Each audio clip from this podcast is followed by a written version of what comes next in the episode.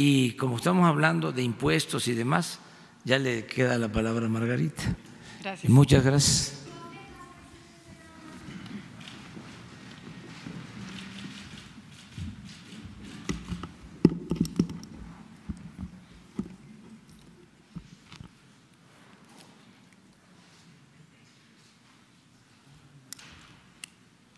Pues muy buenos días a todos. Voy a aprovechar un poquito, este, quitarles un poquito más de su tiempo para platicar un tema en dos partes.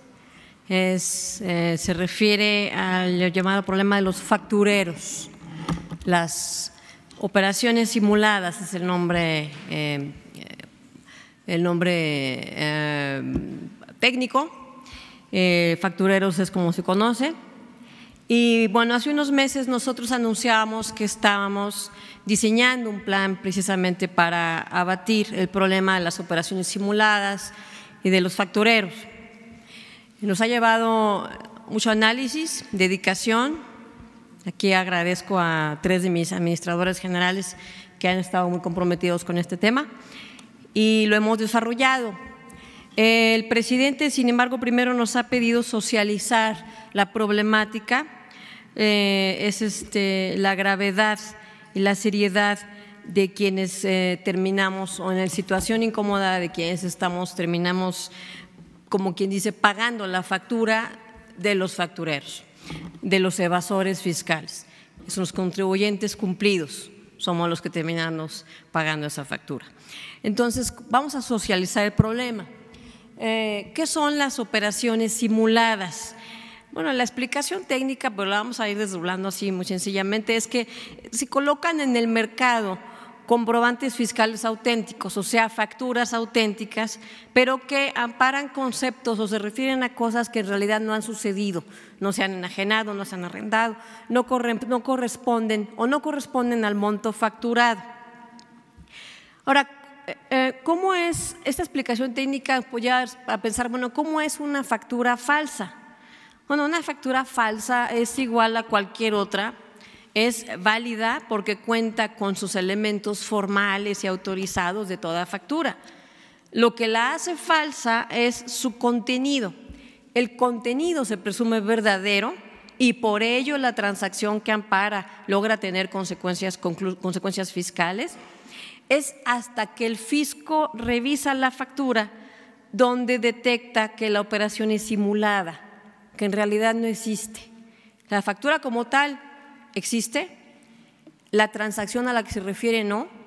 Entonces tenemos que el problema de los factureros sucede dentro de nuestro sistema fiscal y nuestro sistema financiero. Ahora, si la transacción no existe, si la factura se refiere a cosas que no existen, ¿también el dinero? ¿El dinero tampoco existe? Aquí la respuesta sería, bueno, el dinero no necesariamente no existe. Sí es posible que una factura falsa esté amparada en dinero. La factura puede referirse a dos cosas. Una, cifras de dinero nunca pagadas, por ejemplo, del Banco de la Fantasía, por operaciones que no existieron, o puede amparar dinero que sí fue objeto de una transacción. La transacción no existió, lo que sí hubo fue un intercambio a partir del pretexto de la factura de ese dinero. ¿Y por qué se finge pagar? ¿O por qué se pagaría por algo que no existe? La respuesta es doble. Cuando el dinero no existe, se paga por una factura por evasión fiscal. Y cuando el dinero sí existe, se paga por la factura por evasión fiscal, pero también por lavado de dinero. La siguiente lámina, por favor. ¿Qué efectos fiscales tiene esta práctica? Bueno, el contribuyente que deduce una, factura falsa erosiona su base gravable de ICR, incluso genera pérdidas que provocan que no pague ICR a lo largo de varios periodos.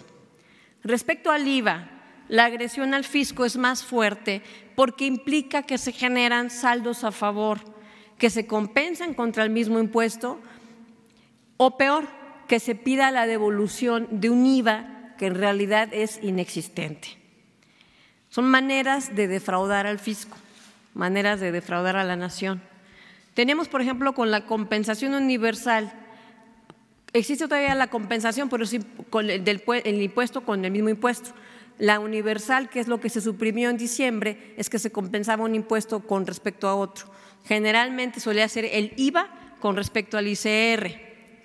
¿Qué pasaba ahí? Que el IVA se compensaba como señalo con el respecto al ICR, erosionando la base gravable y también contra retenciones a los trabajadores. La empresa este, deducía IVA, compensaba respecto a, a sus saldos de ICR o a las retenciones que había ya, este, em, que, a, los impuestos que había retenido a los trabajadores. Entonces la empresa no compensaba precisamente porque estaba acreditando este IVA.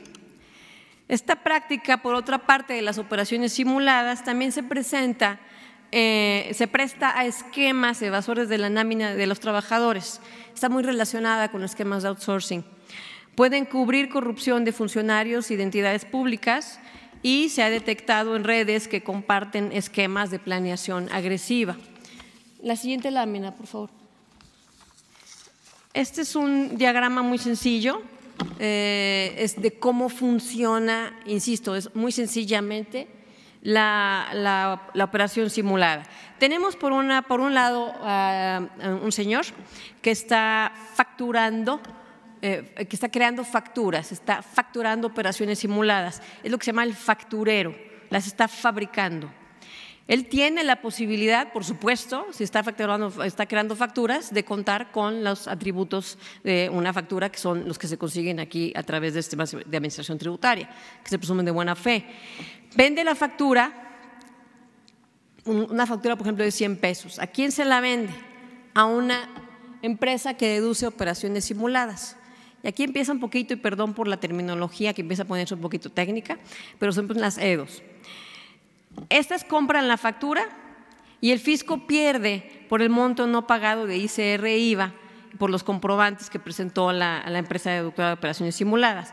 Por ejemplo, tenemos aquí normal, donde dice normal lo que pagaría una persona sin comprar una factura. Tenemos ingresos de 300 pesos, gastos de 150, una base grabable entonces de 150 pesos. Sobre ellos se generan IVA y ICR, un total a pagar de 69 pesos. Simulada, los ingresos son 300 pesos, gastos de 250 pesos. ¿Por qué? Porque fueron 150 pesos, pero además compré una factura de 100. ¿Qué significa? Que mi base gravable se convirtió de 50 pesos. Los impuestos a pagar son mucho menores, un total de 23 pesos. Aquí tenemos que el, facturador, que es el señor de acá, ganó con la operación los 10 pesos de comisión. A veces la comisión suele ser 10%, a veces el 10% más el IVA, 5%, eso ya depende de cada, de cada eh, facturero. Eh, el fisco perdió 46 pesos que es lo que debió de haber obtenido de no haber existido esa factura. Imagínense estas, estas facturas de 300 pesos, agreguémosle 2, 3, 4, 5, 6, 7 ceros, las cantidades de defraudación. El que dedujo, ¿qué gana? El que dedujo gana, sí pagó un impuesto, pero mucho más reducido, entonces gana la diferencia del impuesto a pagar menos la comisión que le pagó al facturero. En lugar de pagar 69 pesos, pues pagó 23, ganó 36 pesos. Este es el esquema como básico de cómo funciona el problema de las operaciones simuladas. Tenemos aquí, siguiente por favor, eh, esta vamos a muy rápido, son dos partes, decimos, en general y en modo simple. El que crea la factura, el que la, el que la crea la vende y el que la compra y la deduce. Este es el EFO, el primero, es el que la crea, el que la fabrica, el que la mete dentro de nuestro sistema, ¿no? ¿Qué sucede qué características tienen este tipo de empresas? Bueno, estas son las factureras en sentido estricto porque precisamente crean la factura. Sucede que por regla general em, se detecta que no, cuentan con activos, personal, infraestructura física, no se localizan en el domicilio fiscal o después de un tiempo lo desocupan, comparten el domicilio con otros contribuyentes, generalmente están en zonas marginadas, virtuales, ficticias, los socios no cuentan con recursos económicos, no declaran, son ilocalizables, habitan en zonas marginadas o fueron incluso empleados de... Abren cuentas y luego las cancelan. El objeto social suele ser muy amplio, con énfasis en intangibles, una, elaboración de un manual de buena conducta para una empresa, por ejemplo, un estudio de mercado de algo, una asesoría jurídica o contable de otra cosa. Eh, eso suele ser los rasgos característicos de las factureras, de las EFOS. Naturalmente, bueno, ya cuando el fisco llega aquí, pues ya es muy tarde, tiene un ciclo de vida muy corto. Precisamente ese es el negocio de ellas. Van transitando de una a otra, de una a otra, de una a otra. El tema son los EDOS. La siguiente, por favor. La característica de quien compra y deduce la factura que son los que disminuyen su base agravable, es como si reportan menos ganancias, pues pagan mucho menos impuestos. ¿Qué tenemos como rasgos característicos aquí? Pues por lo general cumplen con sus obligaciones fiscales, están localizados dentro del domicilio fiscal que tiene registrado el SAT, tienen una actividad eh, donde de hecho la, pues, eh, que, es real o parcialmente real, que su materialidad de sus, de sus, de sus actividades es visible. Eh, los socios generalmente están en la nómina y tienen un mayor eh, cumplimiento que las EFOS. Pero suelen reportar pérdidas fiscales, utilidades marginales, lo que señalaba yo ahorita de la creación o la fabricación de pérdidas fiscales. ¿no? Generan documentación apócrifa para acreditar la materialidad de la operación. Si yo compro una factura para un manual de operación de una empresa, pues ¿qué genero? Pues el manual de operación. No necesariamente lo compré, ¿no? Entonces ahí está la falsedad. Esa es más o menos eh, a grandes rasgos como la explicación teórica del problema. Ahora vamos a ver la dimensión. La siguiente, por favor. Como algunos de ustedes saben que siguen a, las instancias de Hacienda, eh, el SAT tiene una página de Internet en donde publica quiénes son los EFOS que han sido localizados, los facturadoras, las que fabrican y venden la factura. Y la está constantemente actualizando al 16 de junio del 2019. Siguiente, por favor. anterior. Bueno, tenemos actualizado ahorita a la lista a, a 8.204 empresas factureras. Son las que tenemos nosotros detectadas ya en datos muy duros. De ninguna manera significa que sea todo el universo. De hecho, nos parece que es una muestra pequeña del universo que consideramos que hay, pero nos da una idea del problema. De esas 8.204 eh, empresas factureras definitivas, tenemos pues que se ha aumentado exponencialmente el número de estas con el tiempo. Al mismo tiempo, también la forma de eh, sacarle la vuelta al, encuadramiento de ser una EFO. Se, van sofisticando las operaciones, se van sofisticando el tipo de facturación, se van sofisticando las transacciones que se, que se simulan. ¿no? Tenemos, de, pero de estas que tenemos publicadas en la página, estas 8.204 EFOS definitivas, hablamos que el total de sus facturas falsas es de más de, más de 8 millones, casi 9 millones de facturas generadas por estas 8.000 eh, EFOS definitivas, un promedio de mil por cada una de factureras. El monto de las operaciones, pues el monto, acuérdense, el monto no es lo mismo que el impuesto a pagar. El monto ronda 1.6 billones de pesos. 1.6 billones de pesos de, de, operaciones que no existieron, que puede ser que, que, sean, como señalé, del Banco de la Fantasía o pues de dinero que se está lavando a través de las facturas. Estos 1.6 mm, billones de pesos, tenemos la presuntiva de evasión, ahora sí, del monto que podría ser eh, la evasión fiscal, el dato más duro, insisto, nos parece que es el más duro, pero no es de ninguna manera el universo que consideramos que hay fuera, es de 354 mil millones de pesos, suponiendo que toda factura se dedujo, lo que asumimos que sí, porque difícilmente compraría alguien una factura que no piensa deducirla, a menos que, como dijimos, estemos lavando dinero. Esto equivale a 1.4% del PIB. Siguiente lámina, por favor. ¿Cuál es la dimensión también del problema en términos de ubicación geográfica? Bueno, el 60% de esas 8.200 EFOS, empresas facturadoras, se ubican, pues van siguiendo la distribución de densidad de población. Evidentemente la Ciudad de México es la que más eh, casos reporta, el 13%, seguida de Jalisco y Nuevo León en ese orden, luego Veracruz, Coahuila, Estado de México, Guanajuato, Guerrero, Puebla. Y son problemas realmente serios. Las tres principales, pues aquí ya suman pues casi el 30%. La que sigue. Hemos encontrado también eh, la incidencia por actividad económica. ¿Dónde se puede, qué, ¿Cuáles son las actividades que suelen presentar los problemas de, de operaciones simuladas? Pues un 60% de tangibles y un 40% de intangibles, un, 40, un 60-40. Comercio al por mayor, construcción, comercio al menudeo, industrias manufactureras, son por el lado de los tangibles, que eso quizás es más fácil de fiscalizar porque va uno y revisa si existe, la, si existe la, la, herramienta, la infraestructura para llevar a cabo la operación. Los intangibles son un poco más complicados por lo que señalé yo.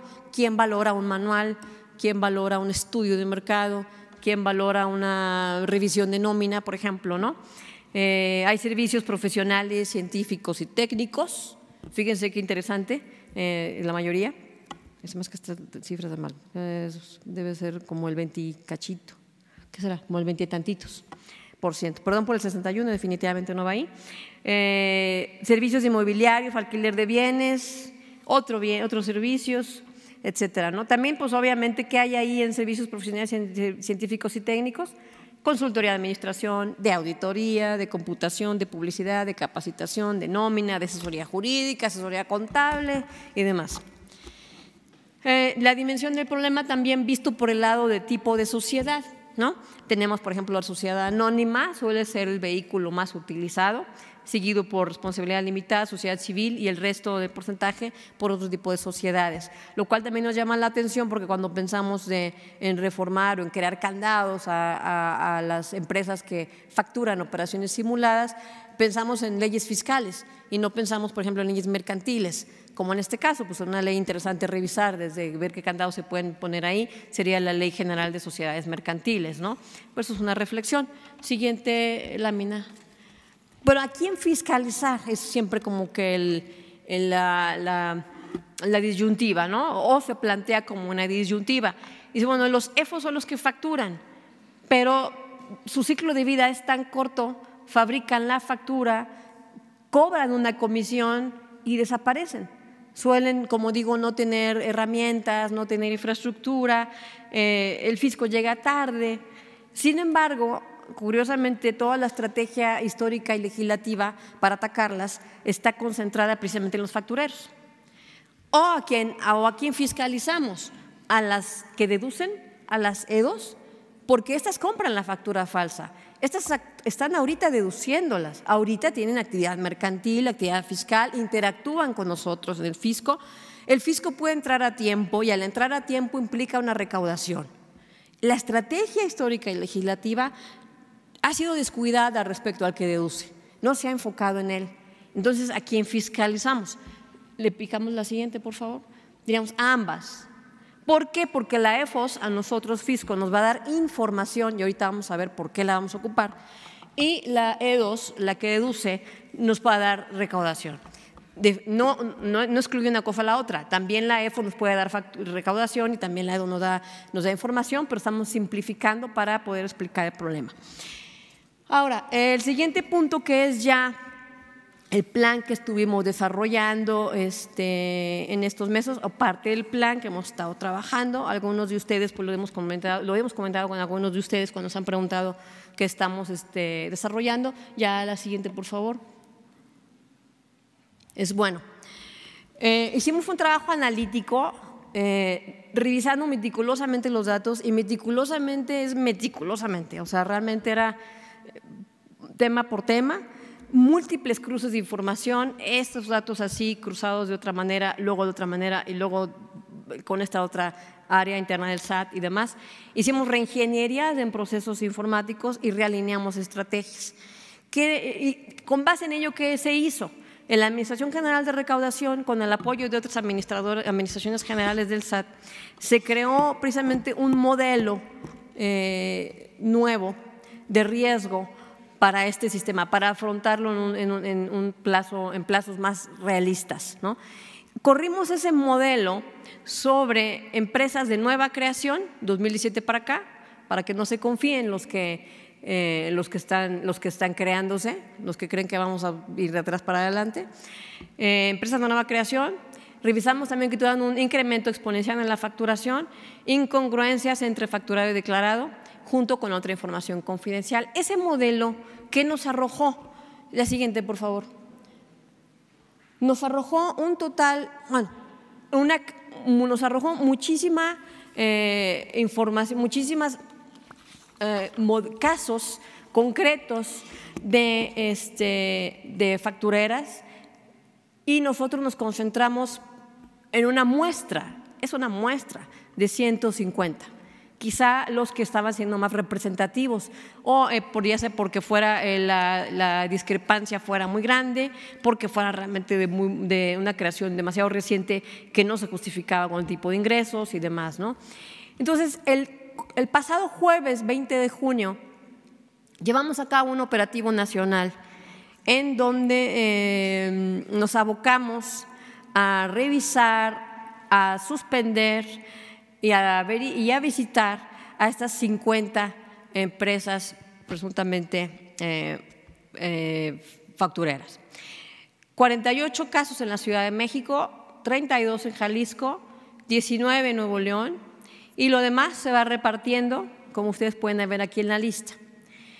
Estas empresas, estas 150, la suma de las facturaciones del 2017 para acá, que son de la fecha que se crearon, o sea, en 2017 se crearon y ya estas 150 ya han facturado 282 mil millones de pesos en los últimos dos años. Entonces, la posible evasión de ese monto facturado puede ascender a 62 mil millones de pesos. La siguiente, por favor. Solo como a nivel de muestra, aquí obviamente le quitamos toda la información sensible, pero pues es una de nuestras fichas de información, es si nombre sea SB, ¿a qué se dedica? Remolque de vehículos automotor, aquí luego ya con los demás datos que nosotros ocupamos, la tenemos eh, físicamente ubicada con las tecnologías que existen actualmente, pues Google Maps y demás, ¿verdad? Siguiente, por favor. tenemos, por ejemplo, su, su facturación. Eh, es muy interesante ver cómo comienza en su primer año de ejercicio en 2017 131 millones de pesos, con un gasto de 22, no declara. Ya para el siguiente ejercicio ya está facturando o ya reporta ingresos por 4.300 millones de pesos. Entonces, la cantidad que se puede evadir de ahí, de las facturas que se vayan desmembrando de estos ingresos que dice tener, pues es, es increíblemente, es, es enorme. Es 3.280% respecto al 2017, por ejemplo. ¿no? ¿Y en, en cuántos clientes? Pues en 2018 esa cifra monumental la tuvo con 34 fantásticos clientes. ¿no? Siguiente, por favor. Y este comparamos, cruzamos también información, bueno, del sector económico, de la entidad, de la empresa a la que se dedica. Su tipo de negocio en realidad da para algo así como tan próspero, pues no necesariamente. Aquí tenemos, por ejemplo, transportes y correos y almacenamiento de Nuevo León, pues más o menos un eh, estimado, un promedio del sector económico eh, es de 15 millones de pesos. Aquí empezó facturando 131 millones de pesos. Si decimos que son 15 millones de pesos para 2018, pues esta empresa es súper este, exitosísima porque ya factura 4.300 millones de pesos.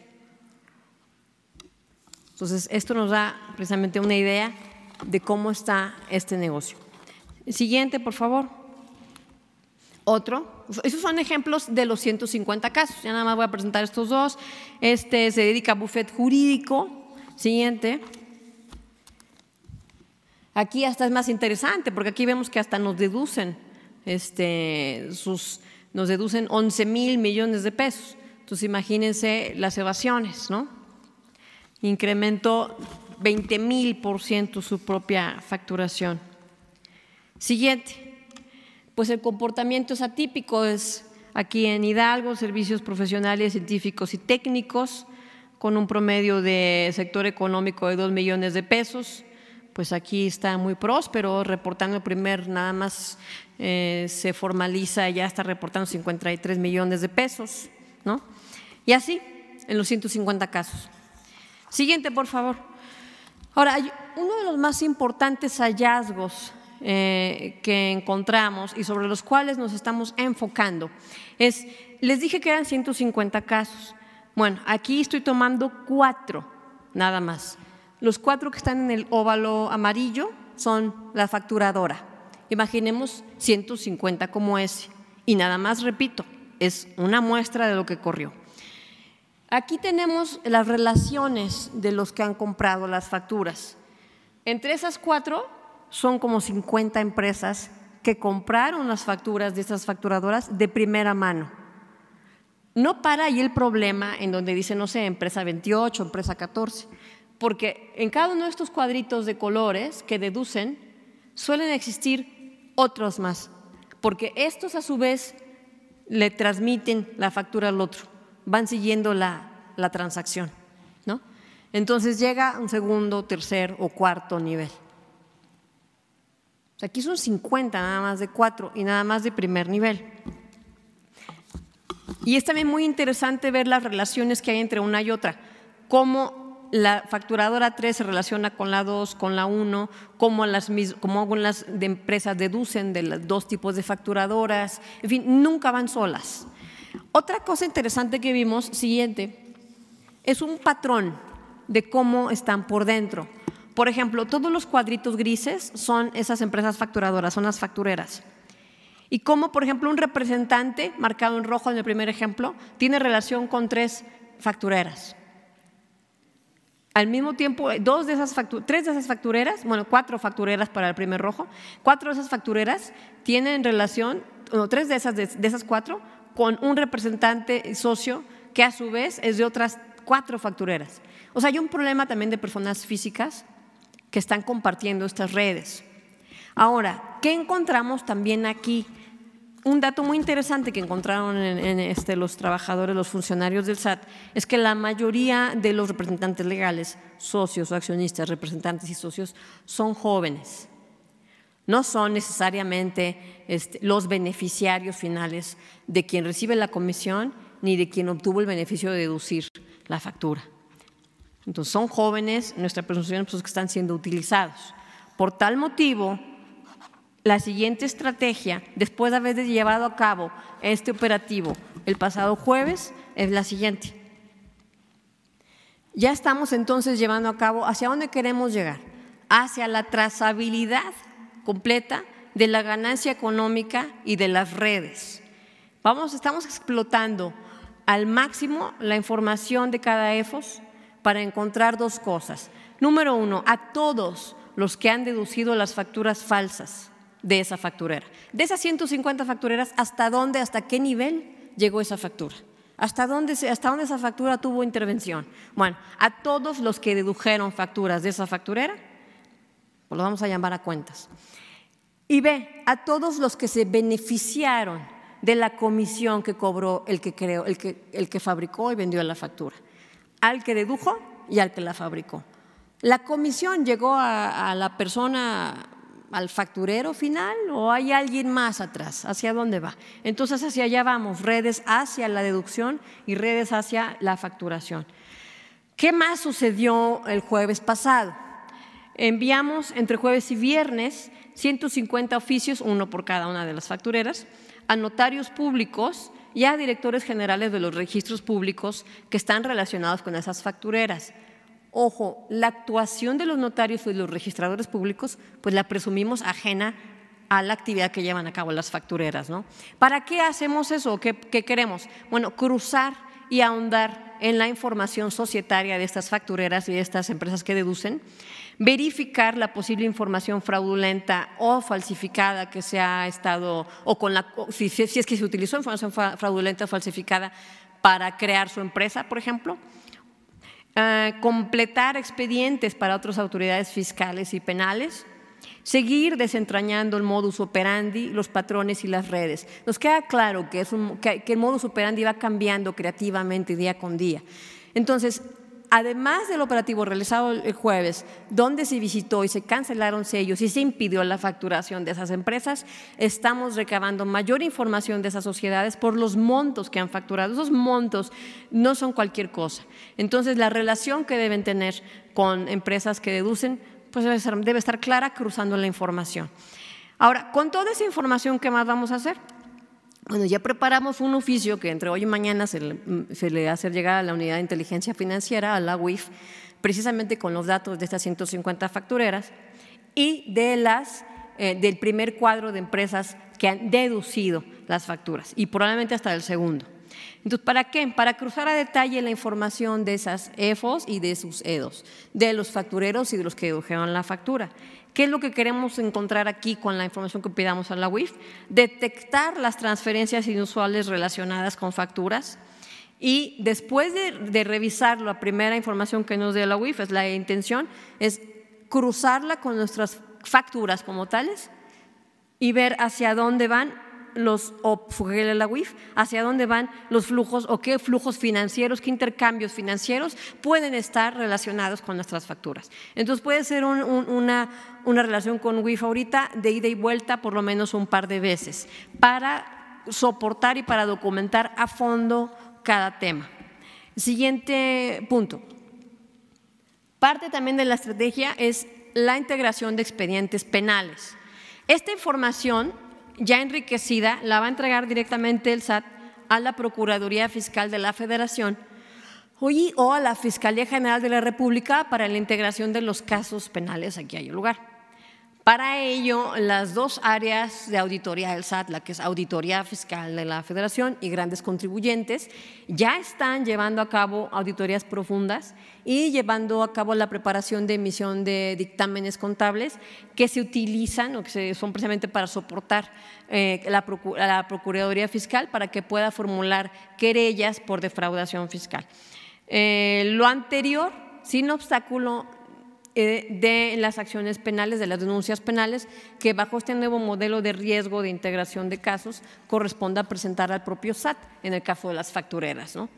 Al respecto, también informamos que corriendo este nuevo modelo de riesgo, en junio, a partir de junio de 2019, se han presentado ya 23 denuncias penales en contra de empresas que han deducido eh, estas eh, operaciones simuladas ante la Fiscalía General entre las cuales hay algunas que el SAT identifica como desvío de recursos públicos. Las identificamos así, no está en, nuestro, en nuestra arena así clasificarlas, pero nosotros las pues, detectamos así. En estos días también se estarán presentando eh, cinco denuncias más. También hablando del tema penal este, ligado con estos esquemas, pues eh, también presentamos una denuncia eh, la Administración General de Evaluación, por exfuncionarios, vamos a decirlo así, de entidades de Hacienda que se han vinculado con estos esquemas. En abril se presentó la denuncia ante la Fiscalía General de la República. Y por otra parte, también en el mes de abril, sí, en abril, llevamos a cabo también una revisión interna de, si bien los funcionarios del SAT son eh, de la máxima integridad y ética. Sí sucede como en todas las instituciones humanas que se puede, pues son permeables. Entonces llevamos a cabo también eh, revisiones y encontramos también pues que se estaban creando empresas. Eh, encontramos presuntamente a un media docena, poco menos de media docena de funcionarios creando empresas. ¿Qué significa esto? Sin soporte este documental. Eh, esos vienen siendo empresas fantasmas porque no tienen soporte documental. Las factureras no son fantasmas, existen y facturan.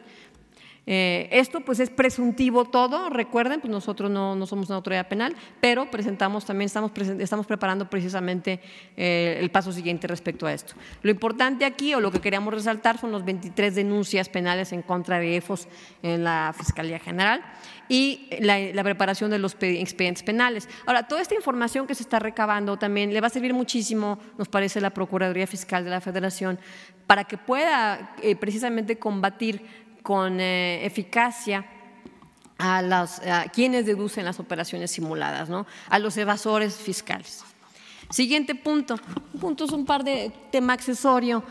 Eh, pero está muy relacionado, es haciendo todos estos ejercicios de análisis en estos meses, estas revisiones, también nos hemos reunido con algunos gobernadores eh, que, nos, y, que nos han pues, manifestado problemática, nosotros hemos estado retroalimentándonos, viendo sus, eh, estamos compartiendo como que nuestras experiencias y gracias a eso también tenemos una visión de cómo fortalecer la coordinación con ellos para que el combate que ellos hagan de operaciones simuladas pues no sea nada más eh, que, no tiene, que, por sí solo es muy bueno, que es el fortalecimiento del Estado de Derecho, sino que, este, que sea también en términos de recaudación sea positivos para ellos, ¿no? Porque factureros pues a veces no, no necesariamente tienen, eh, no tenemos necesariamente, ya la empresa no existe, entonces ¿qué se le, qué se le, qué se le recauda, no? Entonces para que sea una verdadera, fiscal, una verdadera recaudación. Y otras acciones, bueno, también estamos buscando incrementar el civismo tributario y hemos presentado algunas propuestas de reforma legislativa para formalizar esto. Ahora, este, ya como última lámina y es como una, como una recomendación, señalamos ahorita de las 150 empresas que teníamos detectadas, las 150 empresas factureras, y teníamos detectados a su amplia red de, empresas que han deducido pues es válido que algún contribuyente de repente pueda tener la duda de si no, de repente no tendrá él en su contabilidad a sabiendas o sin saber, de buena fe, por error o lo que sea, pues alguna factura de este tipo, ¿no? ¿Qué puede hacer? El último punto es, bueno, me equivoqué y deduje una factura falsa por error. ¿Qué hice antes que lleguemos nosotros? Es bueno, en este momento el SAT requiere a todos los contribuyentes a que revisen su facturación lo antes posible en caso de duda respecto a alguna factura o alguna operación celebrada con alguna facturera, acercarse al SAT cuanto antes. Estamos en disposición, como dice ahí, de ayudar a las personas a autocorregirse en caso de haber cometido el error de comprar una factura, que quizá fue por inexperiencia, por curiosidad, por puro apuro económico, porque se les hizo fácil y demás. ¿no? Entonces, con este modelo de riesgo, tarde o temprano, y tardes en unos meses, tempranos en unas semanas, llegaremos a esa factura.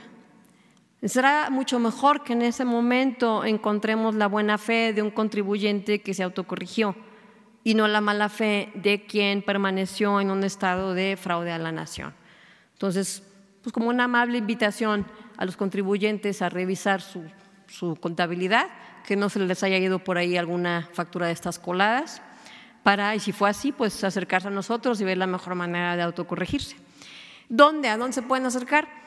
A la Administración de Recaudación en la oficina desconcentrada que le corresponda o en las oficinas de Bancén, en donde estamos todos nosotros para servirles.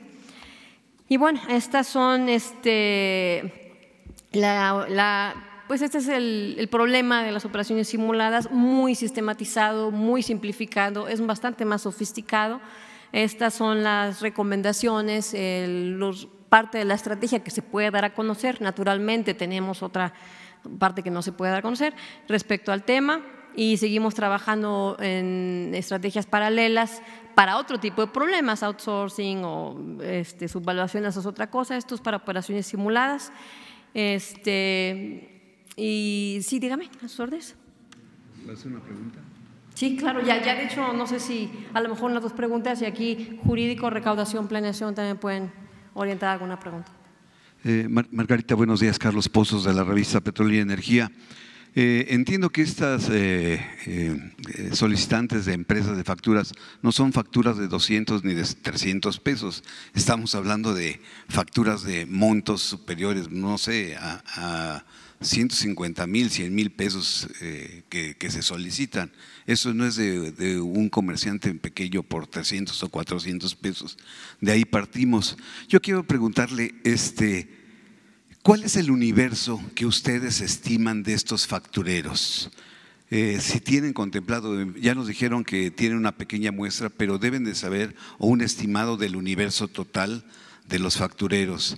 También quisiera preguntarles, este, mm, ¿cuál es la, pena en cárcel para, para este tipo de, actividades? Para, para, para, las ambas partes, para el que compra como para el que emite la factura y que si nos pudieran dar, este, ya nos hablaron de, de un impacto de 1.6 billones de pesos de varios años y de 1.4 al PIB, pero ¿cuál es el estimado que tienen de enero a, la fecha en este primer semestre del impacto este, por este tipo de eh, actividades este, no lícitas? Gracias. Eh, me gustaría tratar de, no sé, de contestar unas tres o cuatro y algunas yo y otras pasarlas por acá. Entonces, a ver, este, Entonces, sí, uh, por acá el señor. Carlos Cabeza de Laredo Daily News. Muy breve, nada más que si acaso tiene del tema de ilusión, subvaluación, en el caso del comercio internacional, la subvaluación sigue pues, vigente, creciente, consolidada como un cáncer ahí para los ingresos del erario público. Entonces, eh, yo no sé, en materia, este fenómeno de facturación, pues qué bueno que lo están atacando. Nada más brevemente, si acaso se está haciendo algo para controlar o contener, o existe alguna estimación en materia de subvaluación del comercio internacional. En las importaciones las dan a un valor como sistema, a un valor mucho menor, y entonces se recauda menos impuestos. Y también la elusión, qué estimaciones tiene en elusión y, en evasión eh, fiscal, particularmente en materia aduanera. Es nada más, si acaso no tiene el tema ahorita, que si nos lo hace llegar, pues le agradecemos. Gracias. Sí. ¿Al señor usted? Gracias, doctora. El tema de los funcionarios que mencionó eh, al interior del SAT creaban en el sistema eh, propio de, ustedes las, las, empresas falsas que mencionaba, eh, porque sé que no tienen ningún soporte, y el otro también en cuanto a cuestiones de, que, que probablemente tendrían relación con funcionarios. Habla usted de desvío de recursos públicos, ¿es un esquema similar o relacionado al caso ya conocido como la estafa maestra?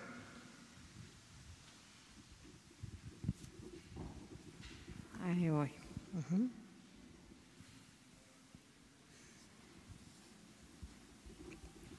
Allá, la chica.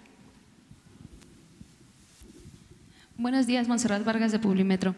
Este, saber cuánto estima el gobierno que se defrauda al año con estas prácticas. Okay. ¿Y señor?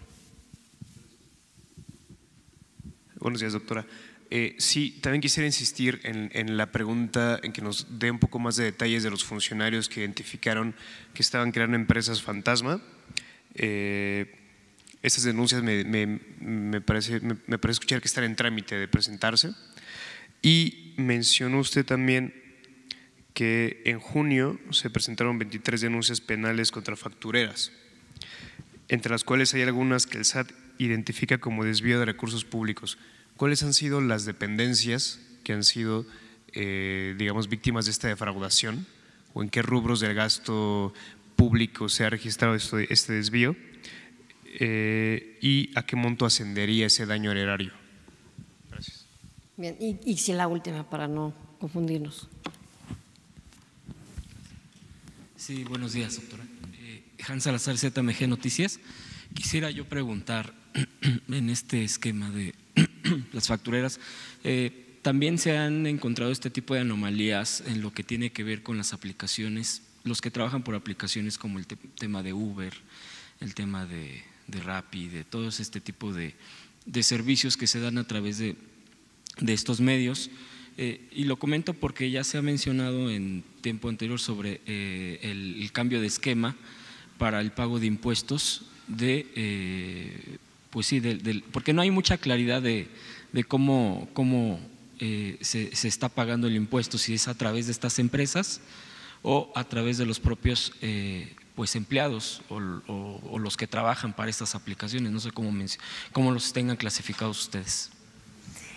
Bien, bueno, este, sobre el comentario que me hicieron de la subvaluación, señalé yo que esta es una estrategia en concreto de, para operaciones simuladas Entonces, sí estamos llevando a cabo acciones de subvaluación, sí también está, enseñamos una estrategia.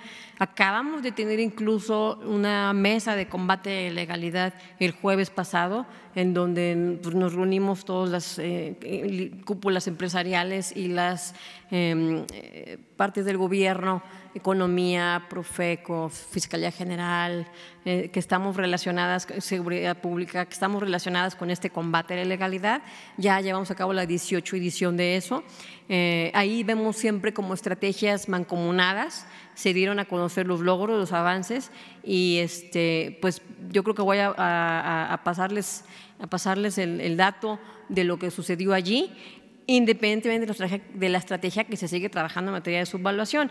Sobre evasión, nosotros pues preferiríamos manejarnos con los datos más duros, este, porque son los más reales que tenemos, que son las publicaciones en la, en la página de internet, son 8.200 facturadoras, eh, el monto aproximado de lo que deducen, ¿por qué? ¿Por qué aproximado? Porque también depende de cada factura, este, de cada, este, cómo se dedujo, qué exactamente, cómo fue y demás de la cantidad que puede ser, eh, que aquí se las puse, el monto aproximado de evasión a partir de eso que está publicado. Yo lo único que me queda por decir es, insisto, que no es, no es de ninguna manera el total. Es aquí, por ejemplo, hablamos de un, rondamos unos 354 mil millones de pesos de estas publicadas de facturación. Mucho también hay por el tema de lo que todavía no tenemos aquí detectado este, publicado, litigado y demás, más todo lo que se haya acumulado por otro tipo de outsourcing, subvaluación, contrabando. O sea, el, tamaño de la evasión es muy grande y sería una irresponsabilidad de mi parte este, yo lanzar un, número, una cifra, porque para hacer este tipo de estimados, pues tendría que correr este, líneas, procesos, metodologías, eh, correr variables. Y nosotros tratamos de manejarnos aquí con datos duros. Pero así el dato duro que les presenté son, por ejemplo, 400 mil millones de pesos, nada más de estas EFOS publicadas. ¿no? en evasión. El monto de esos 400 mil millones de pesos pues derivarían de unas transacciones de 1.6 este, eh, billones de pesos. Este, sobre los funcionarios que mencionamos, pues no puedo dar más información y ahí estoy segura que ustedes nos comprenden. Eh, no es una cosa eh, que sea eh, agradable hacer, es una cosa difícil. se está precisamente revisando todo el caso. Sí se encontraron indicios que nos hacen suponer con, pues, con un grado de, de suposición interesante que se estaban creando al interior de nuestra independencia, algunas empresas así. Pero insisto, eh, son institución humana, todo lo que puede tocar el ser humano pues es sujeto a porosidad. Eh, lo importante es mantener los principios y los valores y vamos a llevar adelante lo que, lo que tengamos que hacer aquí. Sí, ya sí, no están ya trabajando en el SAT. Eso sí, este, sobre estafa maestra o no, pues no les podría decir si, nuestro, si este esquema se parece al otro y demás, eso también preferiría yo elucubrarlo menos. Este, yo les digo lo que estamos desarrollando y quizá ustedes mismos pues en, su, en sus reflexiones pues ustedes puedan encontrar similitudes. No, yo preferiría evitar eso. Y para el lado de, este, pues ya aquí lo de la evaluación y demás, por el lado de las plataformas, apenas estamos arrancando precisamente con eso, entonces tienen una manera de facturar muy distinta y la fiscalización pues está empezando por ahí. Y a lo mejor nada más le pediría a Ángeles Jasso, que es administradora general jurídica, que conteste por el tema de los delitos y, y lo de la, este, y la penalidad.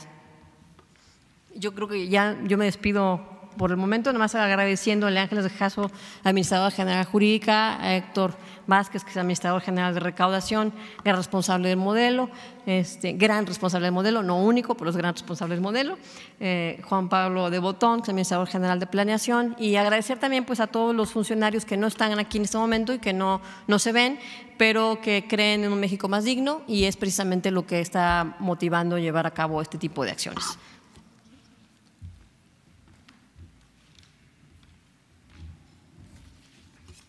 Gracias, doctora. Eh, solamente como a manera de estadística, de los 23 casos eh, y las denuncias presentadas, solamente cuatro de ellos corresponden al esquema de facturación de desvío de recursos públicos. De estos casos se está conociendo la Unidad Especializada de Investigación de Delitos Fiscales y Financieros de la Fiscalía General de la República. Esos son los datos que podemos dar a conocer eh, ahorita. Sobre las penas como tal, acaba de sufrir una reforma al Código Fiscal de la Federación. Antes, tanto la pena para los que venden la factura como para los que las compran era de tres meses a seis años de prisión. Acaba de ser reformado el Código Fiscal para aumentarlo para los que las venden en un mínimo de tres años y un máximo de seis. Esas serían las penas y como ya lo mencionó el presidente, se está buscando que estos delitos sean eh, considerados como grave para eh, no nada más tener pena privativa de la libertad, sino una sanción mayor, en este caso para que podamos tener durante la investigación, pues eh, que los beneficiarios finales como tal, pues puedan tener, tener el proceso dentro de pues la cárcel. Esos serían los puntos que estaban pendientes en cuanto a los delitos. Muchas gracias.